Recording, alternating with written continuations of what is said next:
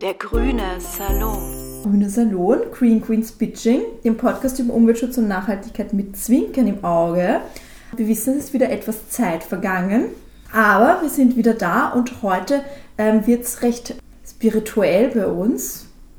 Ähm, wir haben uns nämlich entschieden, eine Folge zu machen über das Thema Nachhaltigkeit und Religion slash äh, Spiritualität und werden uns da ein bisschen anschauen, wie denn das Thema Umweltschutz in verschiedenen Religionen behandelt wird, was die dazu sagen oder auch nicht. Genau, ich glaube, das wird eine ganz spannende Diskussion. Und außerdem gibt es eine Novität, keine Novitäten vom Ökoplaneten, die gibt es auch, aber wir trinken heute zum ersten Mal keinen Wein, sondern Cider und zu dem wird die Melli aber dann nachher noch was erzählen. Aber zunächst mal starten wir rein in unseren Veranstaltungsrückblick. Wer hat denn was zu erzählen? Ja, ich war bei einem Vortrag oder bei einer Nein, ja, es war ein Vortrag vom Harald Lesch. Ähm, das ist ein deutscher Moderator beim ZDF. Mhm. Der hat eine eigene Sendung, Lesch Kosmos, ähm, ist Physiker und schreibt auch Bücher. Und sein letztes Buch heißt Wenn nicht jetzt, wann dann? Handeln für eine Welt, in der wir leben wollen. Und quasi dieses Buch hat er eben bei, dieser, bei diesem Gespräch, bei diesem Vortrag präsentiert. Ja, wenn es euch interessiert, dann kauft es euch. Der Vortrag war super spannend. Es ist ihm ganz einfach zu folgen. Also er bringt diese ganzen Nachhaltigkeitsthemen, die wir euch da eh auch hoffentlich sehr, sehr leicht rüberbringen, bringt er auch sehr gut verständlich und in einfacher Sprache ich habe mir aber irgendwie voll erwartet, dass da was Neues kommt von ihm. So diese eine neue Verbindung, mit der ich rausgehen kann. Das war leider nicht so. Okay. Also es waren diese Themen mit, ja, Elektromobilität kann die Welt nicht retten. Wir brauchen ein anderes Mobilitätsverhalten und Mobilitätsformen.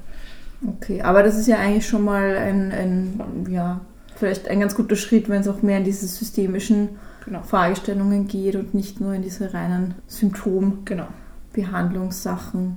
Genau. Also, wen das interessiert, ähm, kaufen. Oder vielleicht gibt es das auch in der Bibliothek zum Leihen. Finde ich ja immer eigentlich eine ganz gute mhm. Alternative zum mhm, Bücherkauf. Schützt doch Bäume. Ja.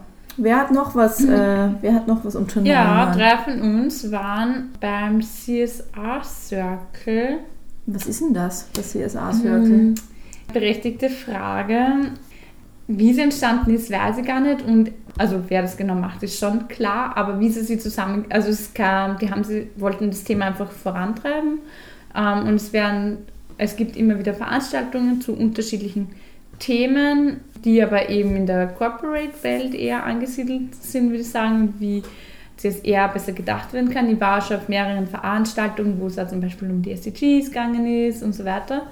Und diesmal waren wir auch wieder bei einem Workshop zum Thema Handeln Sie nur oder wirken Sie schon? Es ist gegangen um Wirkungsverantwortung und der André Martinuzzi hat äh, verschiedene Tools vorgestellt, wie man Wirkung messen kann. Und es waren ziemlich viele Leute aus Unternehmen da ja, es, es war nicht unbedingt so viel Neues für uns. Also wenn man sich mit dem Thema schon auseinandergesetzt hat, ist das nicht so neu. Was schon bemerkbar war, ist, dass, sie, dass viele Unternehmen sie echt auch schwer tun, um die SDGs reinzubringen in ihren unter Anführungszeichen Unternehmensalltag. Und das kann ich ehrlich gesagt, ja, vielleicht auch, weil ich schon länger weg bin aus der Unternehmenswelt, aber kann ich mir schwer vorstellen, weil ich finde, das sind 17 Ziele, das ist so ein guter Rahmen, das kann ich mir einfach reinnehmen in mein Unternehmen. Ich kann meinen Nachhaltigkeitsbericht irgendwie danach aufbauen, ich kann schauen, welche Ziele behandelt mein oder betreffen mein Unternehmen und so weiter, wo will ich tätig werden und kann nach dem irgendwie vorgehen.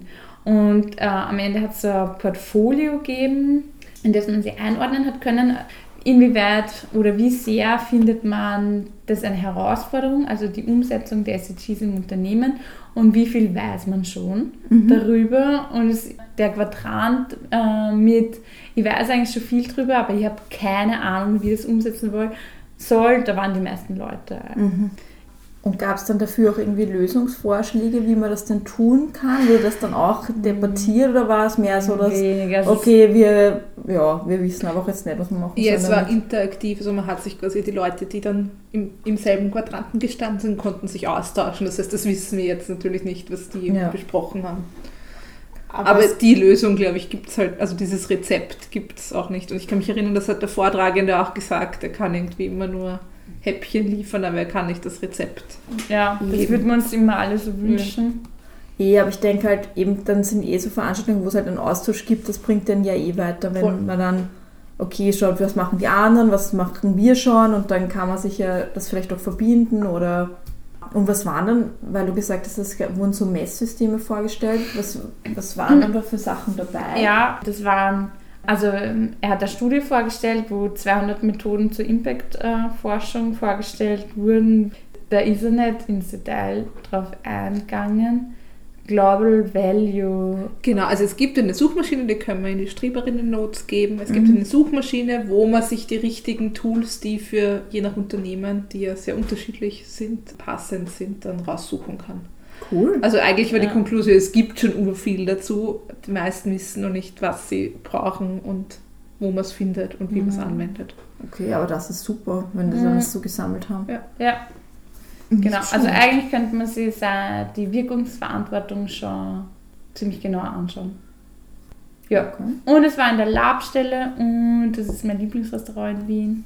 Deswegen gehe ich dort immer sehr gerne hin, weil es gibt nachher immer Buffet. Das war noch nie in der Labstelle. Wo so gutes Essen im ersten Bezirk und haben vom Umweltzeichen bis zur Nose-to-Tail-Politik. Also sie nehmen von jedem Produkt alles. Also sie verwerten alles. Wenn sie es nicht direkt verwenden wie, wie beim Tier, das Fleisch, dann kochen sie es aus und böckeln sie es ein und was es will. Und das ist echt sehr, sehr gut. So. CSA Circle kann man sich ruhig anschauen, ist immer ein Green Event, es wird kein Papier verwendet. Und es sind immer wieder viele neue Leute, die man Mhm. dort trifft. Cool, nicht schlecht. Bevor wir jetzt in unsere Ökonovitäten reinstarten, wollen wir vielleicht mal diesen Cider öffnen, diese hübsche Flasche, die da auf der... genau, weil heute Du bist ja ein. Packaging-Opfer. Also, Nein, gar nicht. Ähm, es Ist gab schon gar nicht, es ist super schön, aber es gab auch gar nicht so viel Organic Ciders dort, Mhm. wo ich geschaut habe. Es gab den und einen anderen und der hat mich mehr angesprochen. Und das Ganze kommt aus England, aus Hertfordshire, von der Familie Westons. Die machen schon seit Generationen Cider und achten dabei sehr darauf, dass sie dort, wo sie agieren, möglichst nachhaltig arbeiten. Sie sind auch zertifiziert nach dem Soil Association Organic. Das ist, kommt sehr nahe dem EU-Label, ist in Großbritannien und eigentlich fast noch ein bisschen strenger. Die schauen auch sehr darauf, ähm, dass ja keine Pestizide oder irgendwas in der Form verwendet wird. Sie sagen ja selber, dass es ihnen ganz wichtig ist. Sie haben selber Apfelfelder und arbeiten mit Leuten aus der ganzen Region zusammen, verwenden, wo es geht, ähm, erneuerbare Energien für Strom und haben auch ein Wassermanagement, wo sie das Wasser, das abfließt vom Hang, wieder aufsammeln und wiederverwerten, damit da nichts verloren geht. Also Und sie haben auch, ich sehe gerade das EU-Bio-Siegel. ja, das, also weil eben auch das Englische noch einmal Strenger stärker ist, ist, mhm. genau, also sind es auch nochmal nach. Mhm. Ja, weiß man ja nicht, wie es weitergeht, ob Ja. sie jemals das EU-Zeichen dann in Zukunft noch haben dürfen. Oder, Oder ob das Die bereiten sie schon vor. Ja, die sind schon mal beide drauf und eins kann man dann ganz easy wegradieren. Oh Mann. Naja, vielleicht ist es gut, wenn sie das dann nur oben haben. das Okay. Und sie sind bei der Drink Aware Association. äh, Verantwortungsvollen Konsum von Alkohol. Und Frauen steht drauf, sollen, Das war gleich äh, immer. also, avoid alcohol if pregnant. oh, das ist auch jeder Alkoholflasche. Wirklich? Mhm. Hm, Ich trinke nie. Ja, anscheinend. Und ich bin dann schwanger. ist vielleicht auch so. Okay, ich mache den mal auf, diesmal mal ein anderes Geräusch. ich bin gespannt, ob es auch anders äh, Wirkt. äh, sprudelt, dann beim in die Flasche, äh, in die Flasche, ins Glas leeren. Ah, müde. Ja, schon. Ja, es hat ein Ja. bisschen einen Dumpfer. volleren, dumpferen Klang, gell? Das schaut eigentlich aus wie Bier. Ja, leider Ich finde, das schaut gut, also gut aus. Wir werden dann auch ein, Post, äh, ein Poster, ein Foto ähm, von dieser wunderhübschen Flasche auf Instagram posten, damit Von der leeren Flasche. Ja, wir stellen jetzt die leere Flasche neben ein volles Glas und machen ein Und ein Foto. davon und dann ähm, macht das Ganze schon wieder ziehen. Na gut. Prost. Prost. Prost.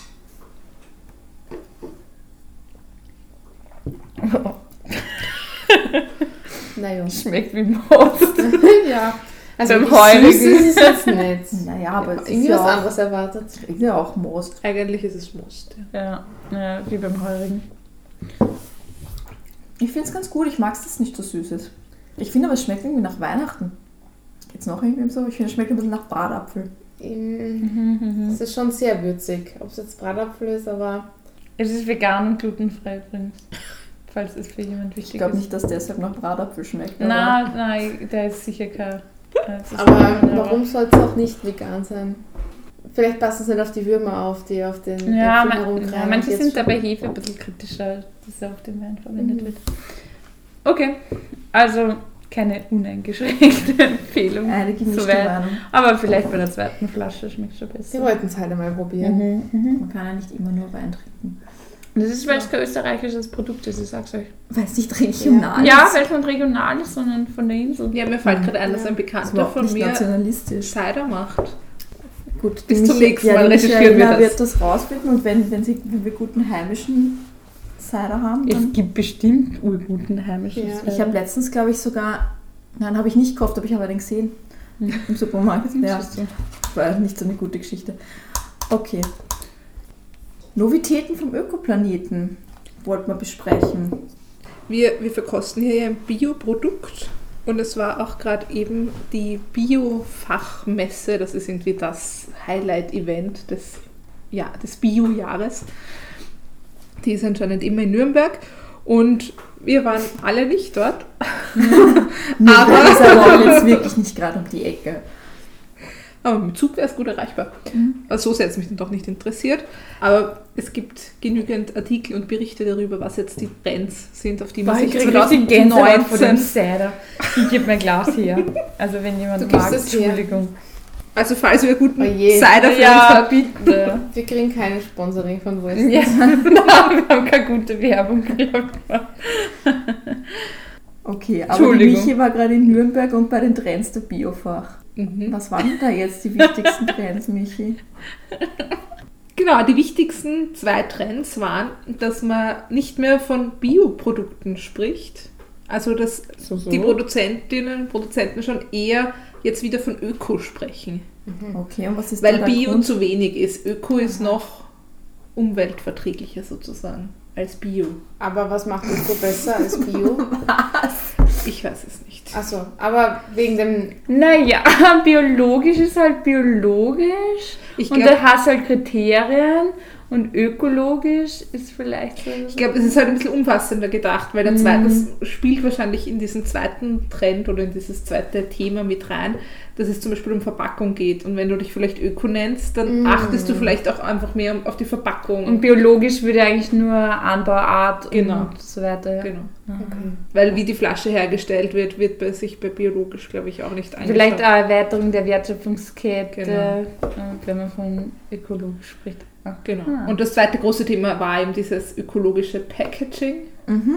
Ähm, Das hört sich vernünftig an. Genau. Das haben wir eh auch schon mitbekommen, dass ja natürlich jetzt die Bioprodukte Gläser. Ja. Das Genau. macht äh, Hofer jetzt Ja, auch. ich wollte hab gerade sagen, letztens eine- Avocados. Ich habe letztens so Ja. eine Avocado gekauft Kiwis, und war ich, ganz äh, verzückt, Ja. muss Ja. ich sagen. Kein, Ja. kein Plastik. Plastikpickel drauf. Auch wenn es Bioplastik ist, es ist trotzdem schön, wenn es ohne Plastik da ist. Genau. Ja, ähm, dazu habe ich auch gleich noch was passend zu Biofach. Und zwar ist Österreichs Biolandwirtschaft 2018 scheinbar wieder gewachsen und damit befindet sich Österreich an der EU-Spitze in Sachen biologisch bewirtschaftete Fläche. Scheinbar setzt nämlich mittlerweile jeder fünfte Bauer auf Biolandwirtschaft, was ich eigentlich ziemlich cool finde. Ist sehr überraschend Ja, und so ein hoher Anteil, mit dem man wer ich hätte das gar nicht einschätzen Na, können. wenn wir schon so schlecht sind beim Klimaschutz, dann muss es das Land irgendwie kompensieren und dafür gibt es Gott sei Dank gute Biobahnen. Ja, aber das schlägt ja eh dann in dieselbe Kerbe. Also eigentlich müsste ja dann der Umweltschutz, also oder die CO2-Emissionen und so verbessern. Naja, es kommt ja auch darauf an, was du dann auf den. Also sicher ist es ein positiver Fakt, aber es ist halt ja nicht der einzige. Na, Furzen. auf den Klimaschutz. Furzen, Biokühe, weniger Methan. Anders. Vielleicht, weil es das Biogras besser vertragen als, keine Ahnung. Eben, zum Beispiel, gute. Naja, aber da reden wir ja über äh, Bodenauslagen und so weiter. Ja, wo ich gleich zu einem anderen Thema überleiten möchte. Again haben wir eine Studie, die uns äh, wieder mal sagt, dass die Insekten alle aussterben werden. Da gibt es keine Novität mehr. Nein, jetzt wird es echt wieder kauen, wie die Kühe. Aber anscheinend äh, ist jetzt da auch rausgekommen, dass das halt auch eigentlich ja große Auswirkungen hat. Wir haben immer nur überlegt, Insekten, die bestäuben dann weniger und dann gibt es weniger Pflanzen und weniger Obst und Erträge, aber dass Insekten halt auch die Nahrung für viele andere ähm, Leben, Lebewesen sind, ist halt auch noch einmal, hat auch einen starken Faktor. Hat man sich die Nahrungskette also durchdacht, Ich- oder wie? Anscheinend, das ist halt neu rausgekommen. Ähm, und es ist Neues halt, Wissen, neues Wissen, dass andere Tiere von Insekten leben und Ja, andere Tiere dann wieder von diesen Tieren leben. Das ist einfach so Ja. ein Bildungspodcast. ja, das, wirklich, also, ist- das ist Grundlagenwissen. Ja, ja, also ganz, ganz schlimm ist natürlich auch wieder die Landwirtschaft genannt, weil dadurch im Endeffekt sterben dann ja die Kühe durch die Landwirtschaft. So kann man es auch sehen. Uh, Weil- schön eigentlich, ein gutes Bild, Melanie. Ja, wieder mal wird genannt, schaut doch auf eure Windschutzscheibe, wie sauber die ist.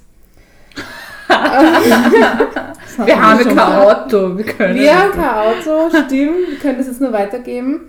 Was auch noch ganz spannend ist, man, man kennt die Situation weltweit eigentlich noch nicht so gut, weil die meisten Studien, die so zu dem Thema gemacht werden, kommen aus Europa und Nordamerika. Mhm. Und man kann die Situation in China, Südamerika und anderen Regionen irgendwie nur ein bisschen einschätzen, weil es wenig verwertbare Studien gibt. Das heißt, es könnte eigentlich noch viel schlimmer sein, weil in China einfach Pestizide um, omnipräsent sind, die Luft schlecht ist, noch weniger gemacht wird, weiß es gar nicht. Und weil dort halt auch viel mehr Urwald und so zerstört wird, was ja auch auf Insekten einen großen Einfluss hat. Also, wovon wir immer hören und reden, ist halt echt so eine ganz eine kleine Region auch nur. Und den globalen Effekt kann man noch gar nicht richtig abschätzen. Auch Ejo. schön. Cool. Na gut, aber dann, ja, dann kann man sich also vielleicht zumindest ein bisschen freuen, dass 25% der Landwirtschaftsfläche jetzt äh, bio bewirtschaftet wird. Konzentrieren wir uns auf das Positive. Ja. Positive Also in unserer Mini-Bubble ist alles schön. Ja. ja. Nein, aber ich meine, dann, ja, dann erholen sich vielleicht dort ja auch die äh, Insektenbestände, Ja, man- bevor wir sie ausgerottet haben oder so. Ja, vielleicht könnte man ein paar holen aus China zum, ich weiß auch nicht, Erholungsurlaub. auf dem Kur, Kuraufenthalt in Ja. Österreich. Urlaub am Bauernhof. Ja. Gute Idee, gute Idee. Das ist vielleicht eine Marktlücke. Äh, Urlaub, für, ähm, Urlaub für Insekten. Ja, wir Insektenhotel, haben, oder? ich wollte gerade sagen, wir haben daheim ein Insektenhotel. Ja. Genau. Aber das, Fragst du mal, machst mal Werbung in China? Weil man hat ja auch Luft von Österreich nach China geschifft. Also vielleicht geht das umgekehrt jetzt auch. Oh Mann, hört's auf. na, jetzt der Frühling kommt, dann ähm, können sich ja vielleicht alle wieder konzentrieren auf ein bisschen insektenfördernde Maßnahmen. Haben wir eh schon mal besprochen, Stimmt. aber viel äh, Blumen pflanzen und äh, Biogemüse mm. kaufen und Seedbombs verteilen und damit nicht alle so schnell sterben. Essen ist irgendwie schon geil. Ich würde auch gerne in Zukunft nicht darauf verzichten wollen, weil es keine Insekten mehr gibt, die irgendwas bestäuben. Hat auch Sarah Wiener gesagt, das passt zu den Ökonovitäten, Mhm. ähm, Ja. die jetzt für die Grünen wahrscheinlich kandidieren wird. So Und schade. hat in der Pressekonferenz gemeint, dass eigentlich die Nahrung quasi das Grundlegendste ist. Und wir uns zuerst um die, die Nahrung kümmern müssen, dass die umweltverträglich hergestellt wird und dann erst alle anderen. Ja, ich meine, das ist definitiv kein kleines Thema. Nach diesem deprimierenden Insekten-Thema gibt es auch noch was Gutes, weil die Fridays for Future sind nämlich auch äh, hierzulande angekommen. Was ist das genau? Ähm, wir haben ja letztes Mal schon gesprochen von dieser äh, grandiosen äh, kleinen Schwedin, Greta. die Greta Thunberg, genau, die ja ähm, regel, also seit mehreren Monaten, oder? Doch, ja. immer freitags die Schule schwänzt, um gegen den Klimawandel zu protestieren. Ah, da möchte ich einwerfen. Man spricht ja jetzt von der Klimakrise. Das habe ich letztens auch ganz stark nochmal mitgekriegt. Es ist nicht mehr nur Klimawandel, bla bla, Problem. Es ist die Klimakrise. Benennen wir es so, wie es ist. Das Klima hat sich nämlich schon immer verändert. Okay, das ist zwar schön und gut, aber nur davon, dass wir immer anderen Namen geben, wird das Problem auch nicht Na, es soll aber sprachlich halt verdeutlichen, dass es eine Krise ist, so wie die Flüchtlingskrise. Ne? Die Flüchtlingskrise, ja, das Ja. ist aber, wir es so. Ja, ich weiß schon. Ich weiß schon, was sagen oder? Ja, ja, ja. Ich weiß schon, was Das- sagen willst. Danke, dass du mir dieses, das Problem jetzt so schön illustriert hast. Ja, ähm, aber es, ich, ich habe es mitgekriegt, dass es immer mehr von Klimakrise gesprochen wird, um es Okay. zu verdeutlichen, wie nah am Abgrund wir schon stehen.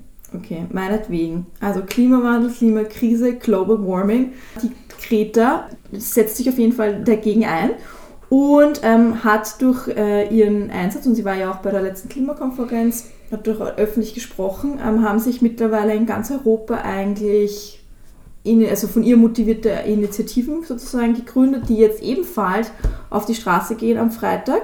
Und es sind teilweise richtig beeindruckende Zahlen von jungen Menschen, die sich da bewegen, was ich echt cool finde.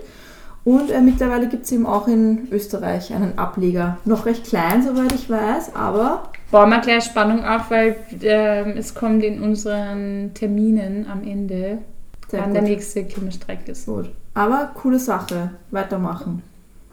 Ja, ich finde es cool, dass sie es auch Streik nennen, weil es, ähm, im, weil es ist nicht nur Demo, sondern Streik hat schon einmal mehr Kraft irgendwie. Ja, wir gehen nicht in die Schule, wir gehen halt dorthin und sagen, na, Ja. so sicher nicht. Ja, ich glaube, das war's mit den Novitäten.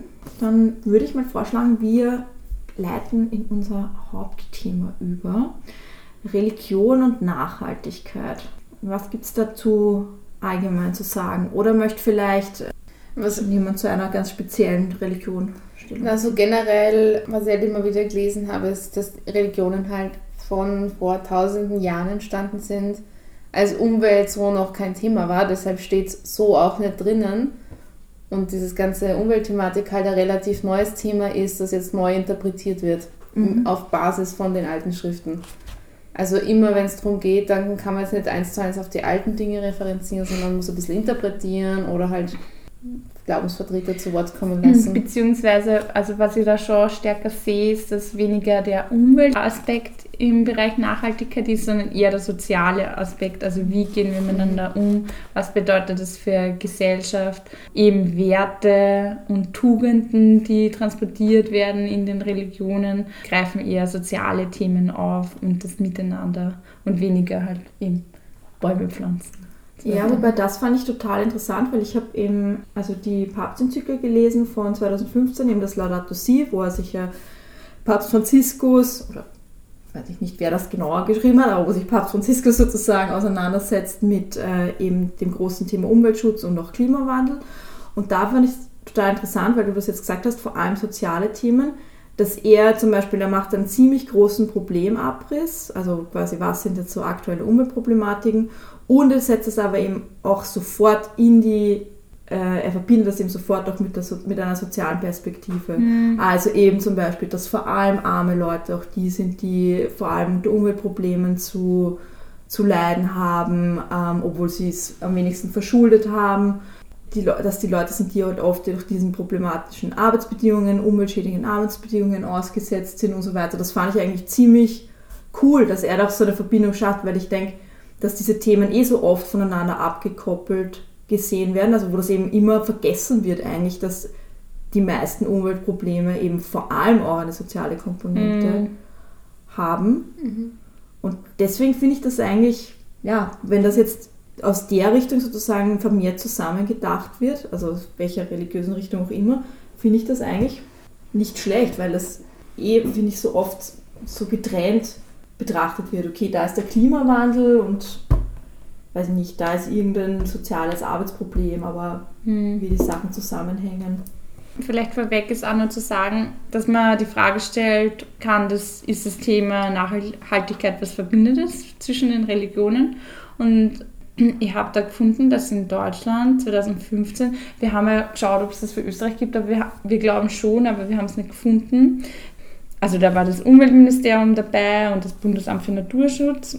Und da haben alle Religionen, die in Deutschland vertreten sind, eine gemeinsame, also äh, zuerst ein Forum abgehalten zum Thema Religion und Naturschutz, gemeinsam für biologische Vielfalt und dann eine gemeinsame Erklärung abgegeben, wo sie eben sagen, dass mh, sie Naturschutz als wichtig anerkennen und dass sie da weiter daran arbeiten wollen.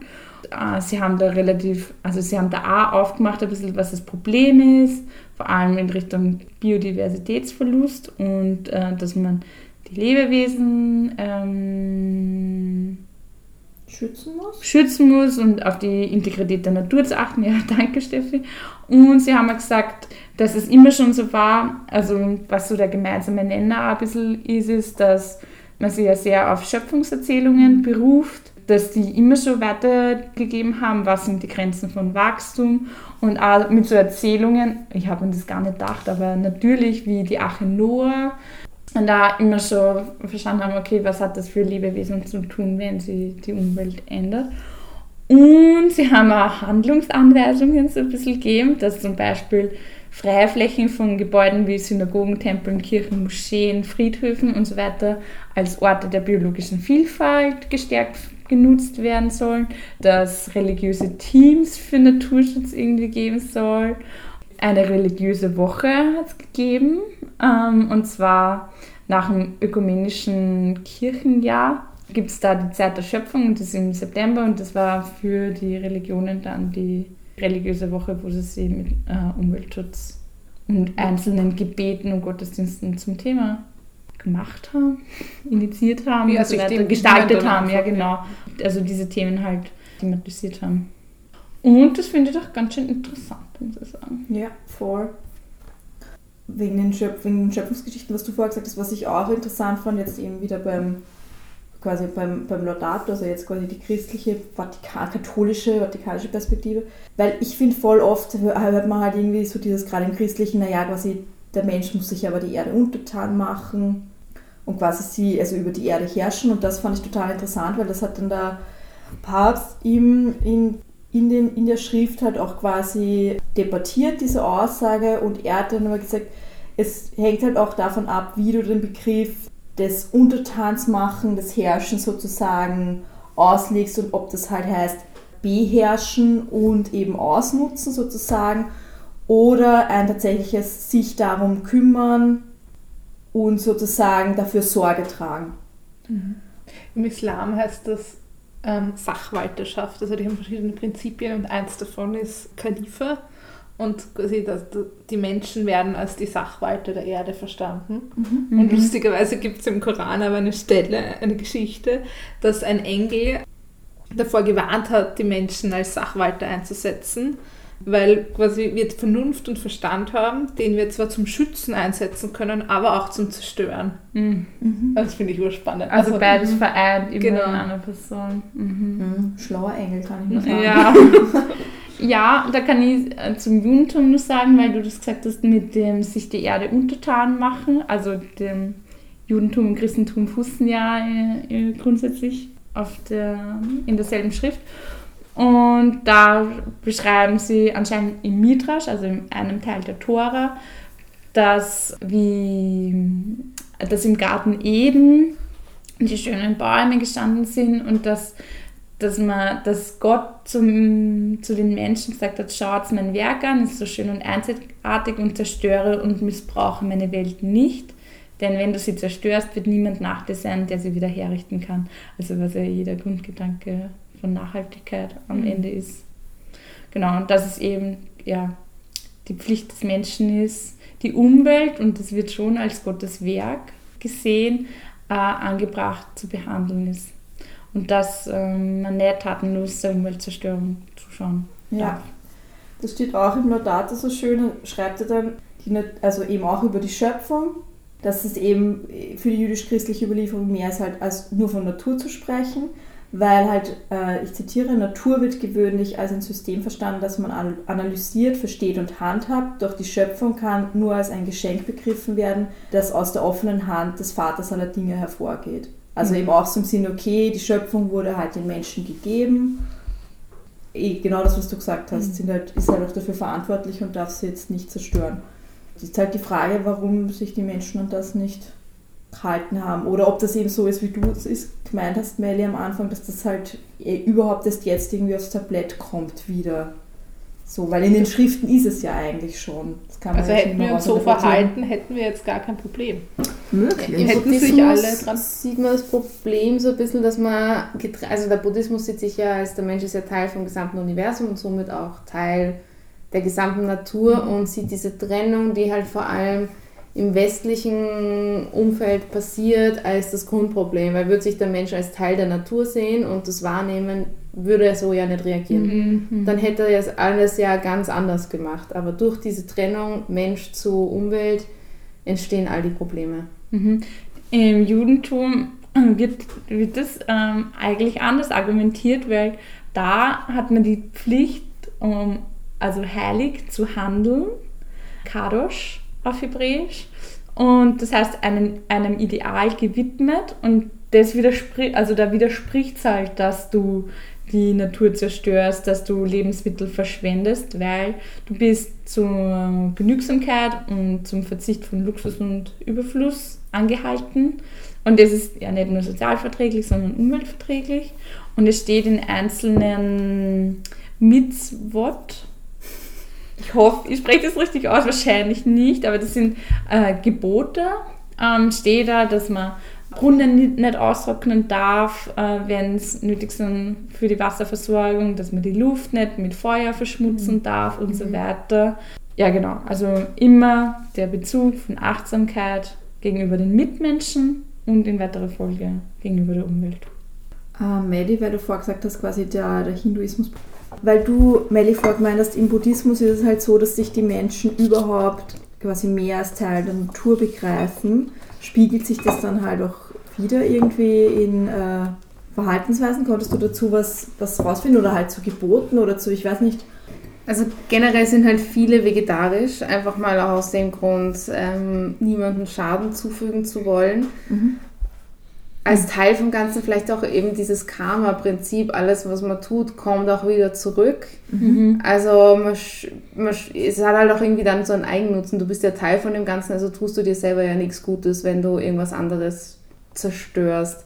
Natürlich sind sie mittlerweile auch schon stark geprägt, das wird auch immer wieder angeprangert, so der Konsum und die Konsumgesellschaft kommt immer mehr und trennt den Menschen wieder von diesem Bewusstsein, mhm. weil eben ja, andere Dinge wichtiger werden und man sich wieder mehr so als Individuum sieht, das in der Natur lebt, aber nicht mehr verbunden. Mhm. Auch der Buddhismus setzt sich ein bisschen damit auseinander, aber kann halt aus den Lehren nichts daraus. Also das ist halt immer nur, was sie wiedergeben, aber eben, dass die Gesellschaft sich halt anders wandelt und wenn sie sich wieder zurückbesinnen würde zu den Werten, würden sie die Themen so nicht mehr als Problem sehen. Weil man dann eh wieder Gutes für die Natur tut. Es gab da auch zum Beispiel, ganz spannend, im Oktober 2018 ein Weltbuddhistenforum in China, um eben, wo sich der Buddhismus mit so zeitgenössischen Themen wie Umweltschutz und Buddhismus und Wohltätigkeit auseinandergesetzt hat.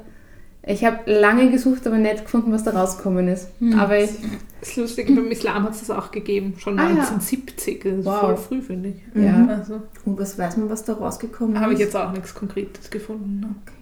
Aber es ging mehr darum, quasi diese Lösungen zu suchen. Mhm. Obwohl ich jetzt, wie du das gerade erzählt hast, quasi, finde ich schon, gibt es da schon ein paar Unterschiede von der Sichtweise, weil der Islam sagt dann auch eher so, quasi es, ist, es wird als gut angesehen, wenn du ähm, einen Baum pflanzt, weil für jeden Baum, der dann einem Menschen oder Tier Schutz gibt, wirst du im Jenseits belohnt. Also das ist okay. fast ein bisschen passiver, finde ich, als mhm. wie jetzt, was du ja vorher erzählt ja. hast. Mhm. Vielleicht noch zur Schöpfung passend. Beim Hinduismus ist das wieder ein bisschen anders, weil die sehen nicht die Schöpfung, sondern alles war schon da in einer anderen Form. Und alles zerfällt und kommt neu wieder. So ein mhm. ewiger Kreislauf mhm. ist ja mhm. auch mit den Wiedergeburten und so. Man genau. kommt immer wieder und auch da, also generell in den fernöstlichen Kulturen ist halt auch dieses Karma-Prinzip ganz stark, mhm. dass eben alles zurückkommt. Aber, also hm, wahrscheinlich äh, werden wieder viele Gläubige als oder der Blasphemie bezichtigen, wenn ich sage, dass es also mir im Judentum schon aufgefallen ist, dass diese Achtsamkeit, also ich finde, das würde ich unter Achtsamkeit irgendwie ein bisschen ja. subsumieren. Ich meine, da ist es natürlich so, dass du ein guter Mensch sein willst, weil du willst ja nicht in dem Charakter sein, sondern vielleicht wieder ein Mensch oder ein höheres Tier oder was auch immer. Aber ähm, diese Achtsamkeit mit dem anderen und mit der Natur, aber schon auch als Eigeninteresse, weil ich will mir ja nicht meine eigene Grundlage in irgendeiner Art und Weise zerstören oder die äh, mir das esse, also mhm. dass ich keine Nahrung mehr habe und so weiter. Also das ist schon so ein bisschen so. Und mhm. was in der Tora auch noch steht, ist, den Grund, der, sie benennen den Grund allen Übels äh, Egoismus. Und um das aus, also und äh, Ziel ist, den Egoismus auszumerzen. Und wenn sie jeder Einzelne als Diener Gottes versteht, ähm, dann nutzt man die Natur eben so, wie es angebracht ist. Ich glaube, ja, ich würde sagen, dass das im Christentum wahrscheinlich eh auch ähnlich. Ja. Ähm, was ich noch sagen wollte zu dem vor, wo du gemeint hast, in den 70ern haben sich quasi, gab schon ein erstes Treffen der Muslime zu dem Thema. Ich weiß jetzt nicht im, im Katholizismus zumindest, ob es dazu ein Treffen gab, aber es ist auf jeden Fall so, dass der Franziskus auch nicht der Erste ist, der das Thema sozusagen anspricht, also von vatikanischer Seite. Also da war auch Paul VI. hat schon mal die ökologische Problematik halt angesprochen, also eben auch so als Krise und als eine dramatische Folge der unkontrollierten Tätigkeit des Menschen. Ähm, Johannes Paul II. hat sich auch in einer Enzyklika damit auseinandergesetzt, 1979. Immerhin. Und ja, also das erste, Paul VI. war 1971 schon und dann eben 1979 war eine Enzykler und auch Benedikt dann, der, das 16. 2007 wieder. Also der hat es aber vor allem gesehen als, also der hat aufgerufen, die strukturelle Ursache der Fehlfunktion der Weltwirtschaft zu beseitigen und die Wachstumsmodelle zu korrigieren, die allem Anschein nach ungeeignet sind, den Respekt vor der Umwelt zu garantieren. Was ich voll interessant finde, weil das schon sehr systemisch gedacht und auch sehr in die Richtung gehen, dass wir halt oft diskutieren, okay, Wachstumskapitalismus, Umweltschutz, inwieweit ist das überhaupt miteinander vereinbar und so weiter. Also, ja. Ja, da ist vielleicht ähm, bei den, also die Hindus sind ja dem Naturschutz verpflichtet, eigentlich aus ihrer Religion heraus, weil sie in jedem Element eine Gottheit sehen. Also man, man bittet den Boden um Vergebung, wenn man ein Haus baut, so, wenn man ihn jetzt versiegelt, so auf die Art. Gleichzeitig sind sie aber halt auch von wirtschaftlichen Werten getrieben und Indien ist ja eines der Länder mit der stärksten Umweltverschmutzung, weil sie alte Autos fahren, weil sie alte Industrieanlagen haben, weil sie halt auf das angewiesen sind, um mitzumachen. Da ist halt dann auch so dieses, die Religion wird ihnen eigentlich besser sagen, was sie richtig machen sollten, aber dann kommen halt andere Werte, dann kommt halt Industrie und man muss irgendwie mithalten und das dann halt oft zu Lasten von der Umwelt. Ich habe von einem iranischen Philosophen ein Zitat gesehen, ähm, wo er gesagt hat, quasi durch die Abkopplung des Menschen von einer höheren Ordnung, das spricht jetzt für alle Religionen eigentlich, hat sich quasi der Mensch eine freie Bahn dafür geschaffen, dass er die Erde ausbeuten kann. Mhm. Also nachdem wir diese ganzen Prinzipien, die ja irgendwie schon auch Gemeinsamkeiten haben oder alle doch, wir haben jetzt uns alle wiedergefunden wahrscheinlich in unseren Religionen, die wir da ausgearbeitet haben. Aber dadurch, dass man sich da abkoppelt oder dass es da halt einfach nicht mehr diese, diesen engen Zusammenhang gibt, ist das entstanden. Und eigentlich wäre aber Umweltschutz die logische Konsequenz von, also theoretisch fundiert wäre es eine logische Konsequenz. Hm. Habt ihr irgendwas Praktisches gefunden? Also quasi diese, diese Konferenzen haben wir jetzt schon erwähnt. Es gibt eine jüdische Umweltschutzorganisation, da habe ich aber nicht mehr davon gefunden, gibt es äh, aber schon gut 20 Jahre anscheinend, genau, hab ich auch. aber mehr jetzt auch nicht. Und Ich, ich habe auch gefunden, dass quasi in, in Großbritannien im Is also zum Thema Islam und Umweltschutz anscheinend richtig viel gibt, also richtig eine große Organisation, die etabliert ist. Und in Österreich ist es mehr theoretisch angekommen, aber noch nicht in der, Umsetzung. genau, in der Umsetzung. Genau, und in Deutschland habe ich gefunden, gibt es eine Initiative, das heißt die faire Moschee, die sich als Bewegung versteht, die eben so Umsetzungsbeispiele versucht in die Moscheen zu bringen und denen dann ein Siegel gibt. In Wien oder in der Erzdiözese Wien, weiß ich, gibt es die verwandeln Pfarren. Das sind halt zum Beispiel auch die Pfarren, die sich wirklich speziell damit beschäftigen und wo es eigene Personen gibt, die dafür, dafür verantwortlich sind. Beziehungsweise, was ich auch weiß, ist, dass es einen Umweltkoordinator gibt bei der Erzdiözese Wien und dass die super viel in Richtung Photovoltaik machen. Die haben halt auch viele Gebäude und auch in zum Beispiel Ordensschulen und so weiter, dass die die alle äh, mit Photovoltaikanlagen ausstatten. Und, das ist mir aber gerade eingefallen, was man halt auch nicht vergessen darf, äh, wer ist der größte äh, Forstwirt unter Anführungszeichen in Österreich?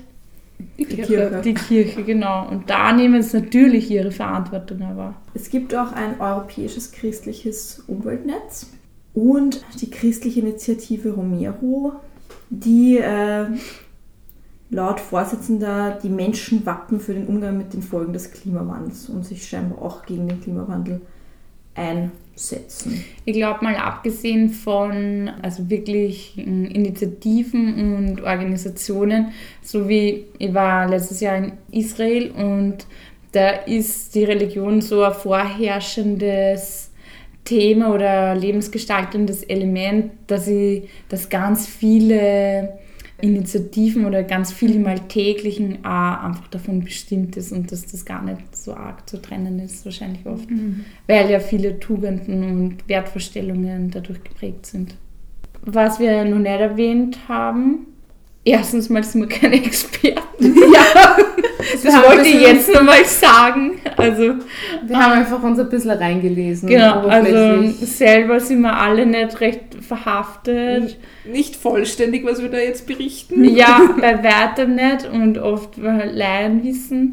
Und wir freuen uns, wenn es da Input gibt, weil eben es ist jetzt gar nicht so leicht gewesen, da konkrete Aussagen zu finden bei manchen Religionen. Und was ich noch sagen wollte, was wir eigentlich eher außer Acht gelassen haben, das ist mir gerade aufgefallen eigentlich, äh, sind Naturreligionen, wobei eine Streitigkeit bezüglich dem Begriff herrscht. Also es sind eher monotheistische Modelle, wo eben Erscheinungen in der Natur dann zu Gottheiten führen und so weiter und dass man die dann verehrt und wo also dieser Einklang mit der Natur, durch die Natur und dieses äh, Allgegenwärtige der Natur, also nicht dieses Zurückblicken immer, was ist transportiert worden, sondern wirklich dieses im Jetzt-Sein mit der Natur stark im Vordergrund ist und eben eh wie im Buddhismus oder Hinduismus man als Teil der Natur oder der Mensch ein Teil der Natur ist. Und was ja eigentlich korrigiert es mir, gegenläufig ist, sowas wie Sonne, Mond, Astronomie und so weiter viel stärkere Rolle spielt. Also diese wissenschaftlichen Komponenten, vielleicht auch, das ja sonst, würde ich sagen, in Okay, ähm, den traditionellen Religionen keine wirkliche Bedeutung hat. Ja, ich habe eine Rückfrage, weil du vorher gemeint hast, monotheistisch. Aber es gibt mehrere Gottheiten. Ist es dann so, dass die Natur ein der Gott ist und, Ja, die Geist, genau. und, die, und die irgendwelche Erscheinungen sind sozusagen dann die Heiligen Ja, genau. dieser okay. Ja, genau, genau. Also nicht Heiligen, sondern Geister Ja. oftmals. okay, aber es gibt quasi, die Natur ist quasi der eine Mm, Gott. Ja, genau. Und daraus, okay. und dass die Erscheinungen der Natur lässt sich halt dann ableiten. Okay. Ja, generell haben wir, glaube ich, einfach ähm, uns darauf geeinigt, mal die größten Religionen zu behandeln, weil es natürlich viele Abspaltungen gibt und gerade Untergruppierungen, die wir uns jetzt gar nicht so genau angeschaut haben. Ja. Also bitte, Expertinnen und Experten. Aber ich finde, was, was man schon irgendwie rauslesen oder, oder raushören kann, ist, dass die Religion auch motivieren kann dazu. Also mit dieser ganzen theoretischen Grundlage, die in den Religionen, die wir uns angeschaut haben, da ist, Definitiv. kann sie motivieren. Also ist es einfach eine, ein Ort oder eine Möglichkeit, um da etwas weiterzubringen. Ja, und ich finde, was man auch schön sieht, ist, dass es einfach doch sehr viele Gemeinsamkeiten Mhm. gibt zwischen den doch oft konfliktbehafteten Religion, also Religionsbeziehungen sozusagen, dass da eigentlich, wenn man sich zumindest jetzt in diesem einen Themenfeld die verschiedenen Religionen anschaut, man schon sieht, dass da eigentlich mehr Gemeinsamkeiten gibt als Gegensätze, Mm, ja. gerade wenn man sich jetzt diese Trias Judentum, Christentum, ähm, Islam anschaut. Was ich eben auch schön finde, ist, dass das so eine andere Ebene ist, wie wenn sich die Vereinten Nationen jetzt dazu entschließen, im, Umweltschutz was zu tun. Das ist so eine viel persönlichere, individuellere Ebene, was finde ich der Umweltschutz halt voll vertragt, dieses nicht technische, unter Anführungszeichen. Plus, das ist halt ein riesiger Hebel und Ja, ein voll. riesiger Multiplikator und gerade dieses Glauben und Glaubensverständnis, also gesehen von der wissenschaftlichen Evidenz, glaube ich an den Klimawandel oder halt nicht, ist es schon, wenn mir ein Oberha Oberhaupt von einer Organisation, in der ich bin, halt klar macht, ja, wir müssen da was tun, dann hat das halt volle Kraft. Ja. Ja, und dann nochmal zu dem, was die Steffi gesagt hat. Also ist es ein Thema, wo alle, wo es doch viele Gemeinsamkeiten gibt. Was ja auch eben, wie du gesagt hast, selten der Fall ist. Und es ist auch ein Thema, wo sie anscheinend alle dazu äußern, weil das ist ja auch oft nicht so.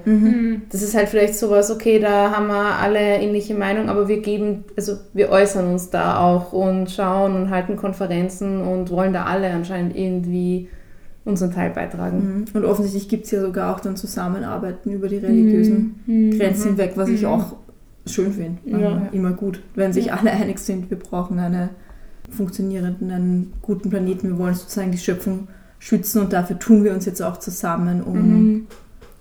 Um das umzusetzen. Ja, das finde ich eigentlich schon gut. Wir haben jetzt sehr, sehr positiv berichtet. Wenn man sich die SDGs anschaut, könnten wir jetzt irgendwie nochmal dran analysieren, irgendwie wie, also das SDG 5 Gleichberechtigung, oder? Zum Beispiel, wie das in den Religionen vertreten ist. Also ich möchte jetzt Nachhaltigkeit nicht nur auf Umweltschutz irgendwie da stehen lassen, ähm, wo wir jetzt gelesen haben, dass sie viel tun. Wir wissen aber nicht, ob sie es wirklich umsetzen oder was sie genauer umsetzen und ob sie nicht viel mehr umsetzen könnten. Also das ist irgendwie fraglich. Ja, und bei, bei, bei Gleichberechtigung, also als, als Katholikin traue ich mir zu sagen, dass ich, dass Frauen nicht gleichberechtigt sind in der Religion.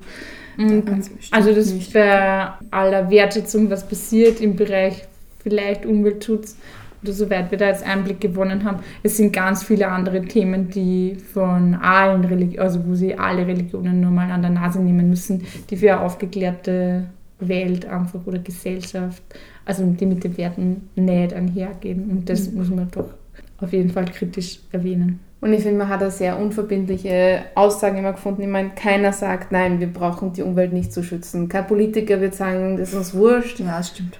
Und natürlich kann, ist es dann für die Religion auch einfach zu sagen, ja, Umweltschutz ist wichtig und dann sollten wir uns annehmen. So. Ja, Ja, absolut. ist Ich glaube, dass das generell das Problem ist, dass es halt bei so großen Organisationen einfach so diese totale Widerspruch.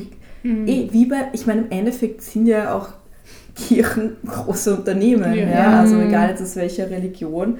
Und dass da einfach so oft Widersprüche gibt halt zwischen dem, was gesagt wird und was getan wird. Also jetzt, ich denke jetzt auch äh, der Vatikan, der ja, glaube ich, der größte Immobilienbesitzer ist in Rom und dann natürlich die Leute denunziert, die ihre Miete nicht zahlen können Mhm. naja, wo ist der viel her Mhm. mit der Nächstenliebe und so, ne? Das ist ja, also, Ja. die, die halt gepredigt wird. Ja. Ja. Mhm. Aber, ja, ich glaube, das ist Es wäre nun mal ein eigener Podcast im Genau. Grunde. Aber wir haben uns ja jetzt auch quasi sehr bewusst Fokussiert. fokussiert, auf diesen Mhm. einen Themenbereich ähm, angeschaut. Dass es natürlich 100.000 Thematiken gibt. Und diesem sehr multi, äh, in diesem sehr facettenreichen Thema. Themengebiet. Um sie vor allem nur beim Islam genauer einzulesen zur Thematik oder auch das Christentum.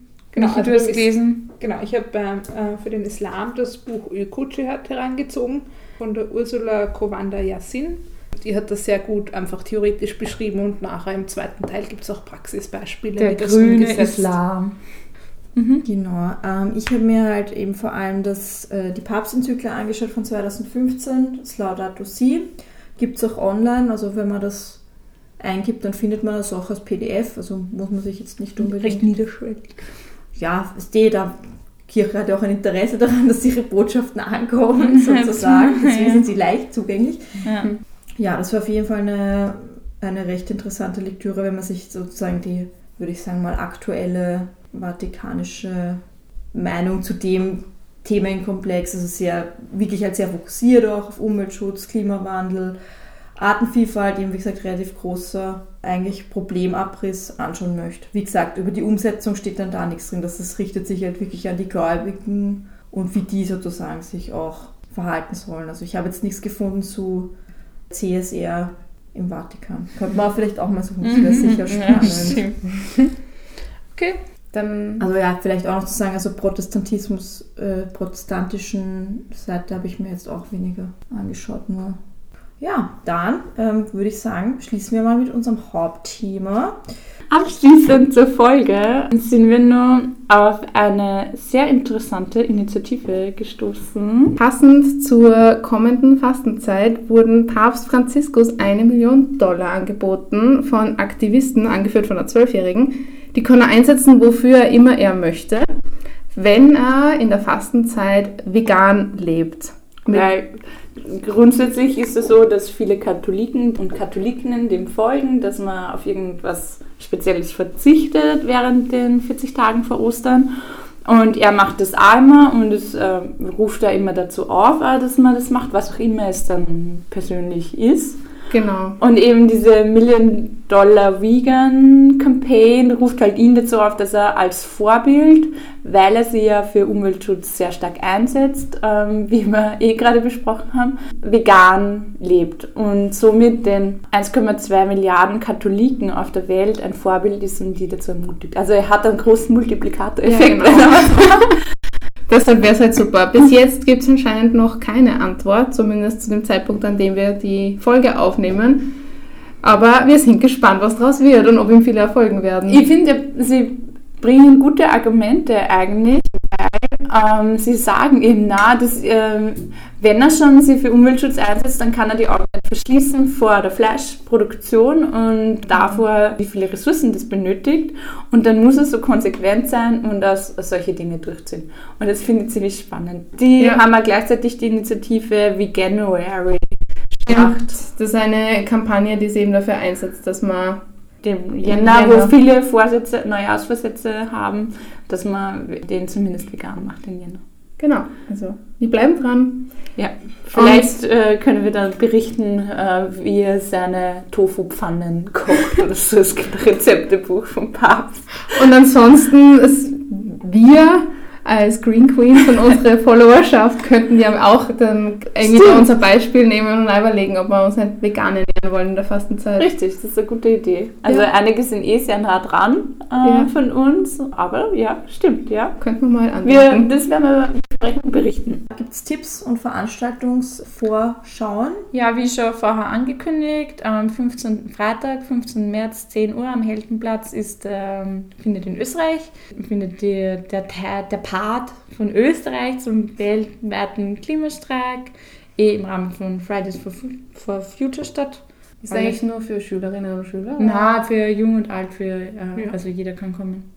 Also sind wir auch willkommen, Genau. wenn man nicht komisch anschaut. Wenn Nein, Alterssekt nein, aufmacht. nein, nein, jeder kann kommen. Sind eh nicht alt.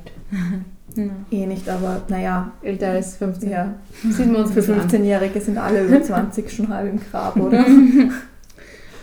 Ja, und am 25. März, da bin ich drüber gestoßen. Ernährung zwischen Klimawandel und Medizin. Das ist in der Volkshochschule beim Planetarium in Prater. Und da wird die Thematik, also Ernährungssicherheit bei, als, also der Klimawandel als Risiko für Ernährungssicherheit und vice versa, also wie trägt unser Ernährungsverhalten zum Klimawandel bei, beleuchtet und was das mit Essensstil und Ernährungsmedizin zu tun hat. Und Okay. ich finde, ur- also ich finde es voll das spannende Thema, habe ich so noch nie irgendwo Hört gesehen. sich sehr interessant an. Einen Lokaltipp hätten wir noch. Dirtwater, ein neues Café im 7. Bezirk in Wien. Hip. Super hip und super gemütlich und äh, Non-Profit, also sie spenden ihre Einnahmen. Ein NGO-Café. Genau. Und spenden Sie an ähm, eine bestimmte NGO oder wissen wir das? Die Gewinne fließen zu 100% in Wasserprojekte für Kinder in Kambodscha. Cool. Und man kann dort gerne hingehen und sich persönlich informieren. Genau, gerne drüber. Es gibt da so einen Verteiler oder so einen Sharing-Kühlschrank, wo man seine angebrochenen Lebensmittel hinbringen kann. Das müssen wir bei Gelegenheit ausprobieren. Ja, und natürlich Getränkespeisen, alles nachhaltig, regional, bio, ökologisch. Wenn wir dem Trend entsprechend Ja. unser Vokabular anpassen wollen. Aber dann können wir das nächste Mal vielleicht äh, drüber schon berichten, Ja. wie es schmeckt. Mich würde das freuen. Ja, ich bin auch immer, bin immer für gutes Essen. ja, eben. Il Vino, der kein Vino war, sondern ein Sada, Resümee. Hm. Ich fand ihn ganz gut. Weihnachtlich halt. Aber irgendwie bin ich generell nie genügsam in der Runde. Ich weiß nicht. Ja. Hauptsache Hochprozent. Ja, hochprozentig. Hochprozentig, naja, 6%. Mhm. Es war auf jeden Fall nicht, was war das, dieser ganz furchtbare, dieser Rotwein von EZA? Ja, der war Ähm, es war auf jeden Fall deutlich besser als der Rotwein Das von ist EZA. wohl wahr. Das stimmt. Aber also- wir wollen ja nicht werten dann. Nein, nein, es Wir ist können ja außerdem nur Wir können ja nicht Weintrauben mit Äpfel. Äpfel in dem und Birnen vergleichen. Okay, aber meine Geschmacksknospen werten halt schon. Also, Ja, ich finde, das Etikett verspricht mehr, als es kann. Ein bisschen Ja, aber hübsch ist er. Aber Ja, hübsch ist hübsch, es, ja. Ja, wie schon vorher die Meli gesagt hat, wenn ihr zu unserem Thema noch was beitragen wollt und könnt, bitte, bitte gerne. Schickt uns ein E-Mail unter greenqueens.posteo.net oder kommentiert auf Soundcloud direkt beim Podcast. Das finde ich immer besonders nett, wenn da was dabei steht und dann kann man auch antworten. So. Das ist super. Ja, und ich habe auch gehört, man braucht iTunes-Bewertungen. Äh, ja, bitte bewertet uns auf iTunes. Das ist super wichtig anscheinend für Podcasts. Haben wir noch nie Werbung dafür gemacht, aber okay, dann ist es jetzt soweit. Bitte Ja. bewertet uns auf iTunes. mit fünf Sternen. ja, Ausschließlich. wir wollen keine Bewertungen unter fünf Sternen. Okay, vielleicht vier sind auch noch okay, aber Ja. dann, dann ist es aber auch wirklich gut. Und wer nähere Informationen haben möchte zu dieser Folge oder sich näher einlesen ähm, will, der kann natürlich wie immer gerne in den Streberinnen-Notes nachschauen, direkt beim Sound, bei der Soundcloud-Folge. Da ist dann alles aufgelistet, was wir da heute besprochen haben. Genau. Perfetto. Dann würde ich sagen, wir hören uns das nächste Mal. Und ähm, schönen Tag, schönen Abend noch, wann auch immer ihr das hört. Tschüss. Ciao.